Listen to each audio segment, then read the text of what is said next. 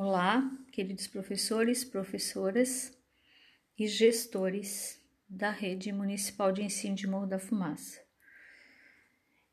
Hoje eu estou aqui eh, neste áudio com a intenção de colaborar na reflexão acerca da avaliação do processo de ensino-aprendizagem, especialmente dentro do contexto da pandemia além dos critérios estabelecidos pela Resolução 001 de 2021 do Conselho Municipal de Educação de Morro da Fumaça, onde é, os critérios específicos da avaliação vocês acabaram de receber via informativo então, para além de colocarmos nossa atenção na leitura e na, no cumprimento dessas normativas, precisamos também continuar aprofundando a nossa reflexão em torno do processo avaliativo. O processo avaliativo na escola, especificamente o processo avaliativo da aprendizagem, sempre nos exigiu reflexões. Diante de um contexto tão diferenciado quanto da pandemia Covid-19, essa reflexão necessita ser constante, que é o que nós estamos fazendo desde o ano passado. Eu concluo com bastante positividade a compreensão que vocês docentes tiveram em torno das nossas discussões. Para o ano letivo de 2021, onde nós temos hoje três modalidades de ensino: a 100% presencial, que temos em algumas turmas no município, o misto ou híbrido, né, que são o nosso escalonamento, aquele tempo casa, tempo escola, e algumas crianças e adolescentes no remoto. Então, eu sei que vocês já fizeram uma leitura é, do informativo a respeito do, da avaliação. E a minha intenção com esse áudio é trazer algumas perguntas com caráter mesmo de reflexão que talvez possa ajudar vocês a fazer um processo avaliativo leve e justo. Então, vamos pensar aqui algumas coisas. Na escola, a consideração exclusiva da média, ela aniquila a análise do desenvolvimento dos estudantes de qualquer idade. 4 e 10 é o mesmo que 10 e 4. O que, que eu estou dizendo com essa afirmação? Nós ainda estamos fazendo uso da média. Como vocês viram no informativo, faremos uso da média 5 para aprovar os nossos alunos. Inferior à média 5, o aluno é, é considerado como reprovado. Então, nós ainda estamos no sistema de média, né? é o que nós colocamos lá no nosso sistema beta ainda. Bem, a reflexão aqui em torno do 4 e 10 é o mesmo que 10 e 4, é que quando nós vamos fazer a soma destes, dessas notas, qual é a média? É 7. Independente de se o aluno ter tirado no processo de aprendizagem primeiro um 4 e depois um 10, ou em outra situação ele tirou, tirou, né? A gente costuma dizer de maneira comum que ele tirou a nota. É, ou ele recebeu a nota 10 depois 4, quando nós vamos fazer a média, elas são iguais. No entanto, isso não considera o processo de desenvolvimento do aluno. É claro que um aluno que tira 4 e 10, ele não teve o mesmo processo de desenvolvimento de quem tirou 10 e 4. Por quê? Porque o 10 e o 4 mostra que primeiro ele teve é, um aprendizado mais facilitado e depois ele está com alguma dificuldade. E se ele tira um 4 primeiro e depois um 10, significa que antes ele teve certa dificuldade que podem já estar sanadas, por isso que ele recebeu o 10. Bem, é, isso é apenas uma reflexão para que a gente possa entender que exclusivamente a média ela aniquila essa análise de processo de desenvolvimento. de acompanhamento da aprendizagem. Como que você utiliza a prova? Como instrumento de apreciação ou depreciação? Quando eu estou aqui falando da média, fazendo uma reflexão também da prova, eu não estou é, de maneira total, vamos dizer assim, depreciando a média numérica ou a prova. Acredito que tanto os números, né, e a, a prova e os testes, eles são instrumentos. No entanto, eles não devem ser é, isolados dentro do processo avaliativo. Nós precisamos levar em consideração fatores qualitativos, que nada mais são do que a observação e o registro do desenvolvimento das aprendizagens. A prova, ela pode ser um instrumento de apreciação quando eu a entendo como uma coleta de dados e com um olhar de amorosidade e de intencionalidade compreendendo o erro como algo que pode ser melhorado e o passo para a aprendizagem. A depreciação é quando o meu julgamento coloca e deprecia aquele resultado, deprecia a aprendizagem dos alunos. Quantos alunos ou quantos de nós temos traumas em torno de avaliações de provas? Porque no momento, talvez um adulto nos julgou, nos avaliou e nos depreciou no momento de um resultado inferior, não esperado ou da média não alcançada. Você trata seus estudantes como iguais? Todos os seus alunos têm as mesmas condições aos bens culturais? A internet, a materiais para pesquisa e ambientes apropriados na casa para um momento de estudo tranquilo? Na escola, a consideração exclusiva da média aniquila a análise do desenvolvimento dos estudantes de qualquer idade? Nós, enquanto escolas, enquanto comunidade e conselho de classe, consideramos que 4 e 10 é o mesmo que 10 e 4? Como você utiliza a prova? Ela é instrumento de apreciação ou depreciação? Eu trago essas questões, talvez nós não tenhamos a resposta agora, mas como reflexão. O que, que eu coloco como sugestão pensando nessas perguntas anteriores? Há possibilidade para que a gente possa lidar verdadeiramente com cada um, com cada uma, ao invés de aumentar o número de eventos de avaliações. Criar uma dimensão avaliativa de todas as ações pedagógicas. Então, como nós temos que olhar com maior cuidado para os testes, avaliações e esse peso numérico e da própria média, levar em consideração cada um e cada uma, as diversidades, talvez criar menos avaliações e adotar uma postura avaliativa em cada ação pedagógica.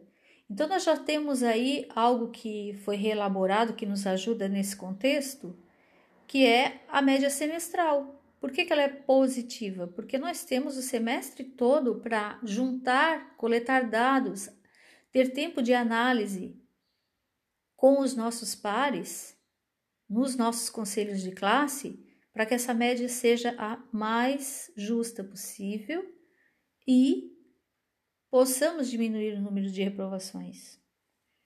Quiçá não reprovar nenhum aluno dentro desse contexto. Entender o registro como uma ferramenta didática, eu não consigo desvincular registro de avaliação, bastante conversei com vocês o ano passado sobre isso quem tiver interesse, eu tenho um vídeo no YouTube que ainda está lá desde o ano passado sobre essa reflexão. A aula presencial parou no ano de 2020. Só que a aprendizagem não. Então nós precisamos levar em consideração que o que nós paramos, o que parou foi a escola, não a aprendizagem. Por quê? Porque a pessoa, o ser, a criança, o, o adolescente, O adulto, ele aprende o tempo todo. Nós tivemos aí uma pausa em 2020, foi das aprendizagens escolares. Nosso aluno não deixou de aprender. Ele teve aprendizagens diferentes no cotidiano e na vida privada, na vida da casa. Uma, uma outra questão que pode nos ajudar: como continuar a aprender dentro do novo contexto? Então, nós precisamos entender que esse aluno que está retornando para a escola esse ano e aquele que também optou por ficar em casa, como continuar a aprender dentro desse novo contexto? Essa ideia de continuidade nos ajuda bastante, por isso que nós falamos de currículo contínuo. Por isso que nós falamos de matriz curricular contínua 2020-2021. O que é essencial?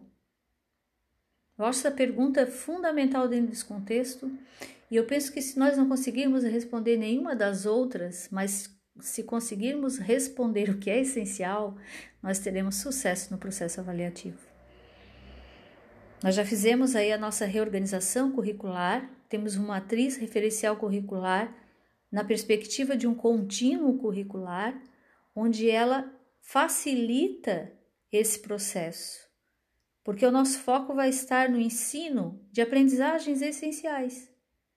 Para além daquela seleção que nós fizemos, onde nós diminuímos o número de habilidades a ser trabalhadas neste ano, até porque temos números de planejamentos é, diferentes. Né? Então, trabalhamos aí com uma perspectiva de planejamento quinzenal para os professores que estão no ensino híbrido. O que é essencial? Essa pergunta tem que ser feita a cada planejamento, porque talvez vocês precisem, vamos dizer assim, entre aspas, enxugar além daquela seleção que nós fizemos na reorganização. Estamos perdendo algum de vista, alguém de vista? Quem está escapando aos nossos olhos? Os alunos que estão vindo para o híbrido, eles continuam aos nossos olhos? Os alunos que estão no remoto, onde estão? Como estão sendo cuidados e atendidos? Essa é uma reflexão necessária. Como é que está o apoia na escola? Nós tivemos aí a formação dos gestores, do conselho tutelar e dos oficiais administrativos vocês, professores, também receberam algumas informações e nós teremos ainda formações em torno do Apoia. O Apoia, ele sempre foi importante, pouco discutido, e esse ano nós temos a oportunidade de conversar e aprofundar um pouco mais esse conhecimento, porque o Apoia ele é uma ferramenta importantíssima no processo avaliativo. Porque, por exemplo, como que nós vamos avaliar é, esses estudantes que estão no híbrido, uma semana em casa, uma semana na escola, e aqueles que estão no remoto. Muitas dessas avaliações serão através da do registro das devoluções das atividades, tanto do, do ensino remoto quanto da atividade da casa na semana onde o aluno está, no que a gente entende como tempo casa. Não podemos perder ninguém de vista. Esse esforço todo que nós fazemos agora na área da educação para mantermos escolas abertas e mantermos o ensino remoto, o principal objetivo é não perder ninguém de vista, não abrir espaço para evasão escolar. Então, é uma questão que perpassa nossos pensamentos de pais e estudantes é: os conteúdos vão fazer falta? Aquilo que vai ficar para trás, aquilo que foi suprimido? A resposta é não. O mundo não vai trazer a, as, o, o mundo não, não para de nos ensinar o tempo todo. Então, os conteúdos vão fazer falta? Não, eles não vão fazer falta, porque nós temos a capacidade de aprender qualquer coisa a todo momento. Claro que alguns conhecimentos né, fazem falta no sentido né, de que, se eu tenho uma compreensão, por exemplo, de que existe conteúdo de pré-requisito, isso pode ser um entrave. No entanto, já falei algumas vezes para vocês, nos ampararmos na neurociência, que afirma pelas suas pesquisas e práticas que, independente da trajetória anterior, se o ser tem suas capacidades cognitivas preservadas, ele aprende qualquer coisa a partir do zero. É, eu penso que se nós ficarmos presos a os conteúdos que não foram ensinados, nós não vamos avançar. Nós precisamos, na medida das possibilidades, olhar para as aprendizagens dos nossos alunos que tiveram em 2020, independente se foi uma aprendizagem escolar ou da vida, da vida real, como se escola não fosse vida real, né? Eu não vou usar isso, escola é vida real. Mas a aprendizagem escolar e a aprendizagem do cotidiano, da vida privada do, das crianças e dos, dos adolescentes, entendendo a escola como pública, né? O privado seria a casa. Resgatar esses aprendizados, todas as aprendizagens, e a partir das aprendizagens de cada criança, de cada adolescente, a partir dessa aprendizagem já vivida, é que nós vamos continuar ensinando. E a escola que cuida empodera. Nós não podemos esquecer que a nossa função é cuidar. O cuidado entendido como cura, o cuidado entendido como a antecipação do bem-estar ao outro. Eu aprendi uma coisa com a Luciana Sereta, a reitora da, da Unesc, que ela sempre diz o seguinte para os seus professores e, e servidores, colaboradores e funcionários. É uma frase da Sereta. Primeiro as pessoas, depois as coisas. Eu acho isso muito legítimo, muito fundamental. Se nossa postura for de cuidar primeiro das pessoas depois das coisas, nós sairemos dessa pandemia melhores e teremos menos danos. Num contexto de pandemia tão difícil como, as, como o que está acontecendo no nosso país, especificamente, nós precisamos cuidar um dos outros termos sensibilidades com os nossos gestos em primeiro lugar. Depois as coisas. As coisas se ajeitam com calma. Nós não podemos é nos tornar professores de pensamento linear, conteudistas. Nós estamos num outro tempo, que é pensar a totalidade do ser, ensinar, ainda que nós temos todos aqueles critérios que são nos exigidos, mas expandir essa compreensão do que é avaliar. Primeiro as pessoas, depois as coisas. Bem, é, a escola desse contexto não pode alargar as desigualdades. Então, toda a nossa ação vai ser sempre de evitar desigualdades. Como que nós vamos tratar todos os alunos iguais no sentido de, de avaliação a ser a mesma para todos, se as condições não são as mesmas para todos. Precisamos levar isso em consideração. O, o aluno que está no híbrido, ele não vai ser avaliado da mesma maneira como o aluno que está no remoto. E aí vocês vão me perguntar, tá, mas como avaliar o aluno que está no remoto? Como que vocês avaliaram os alunos que estavam no remoto ano passado?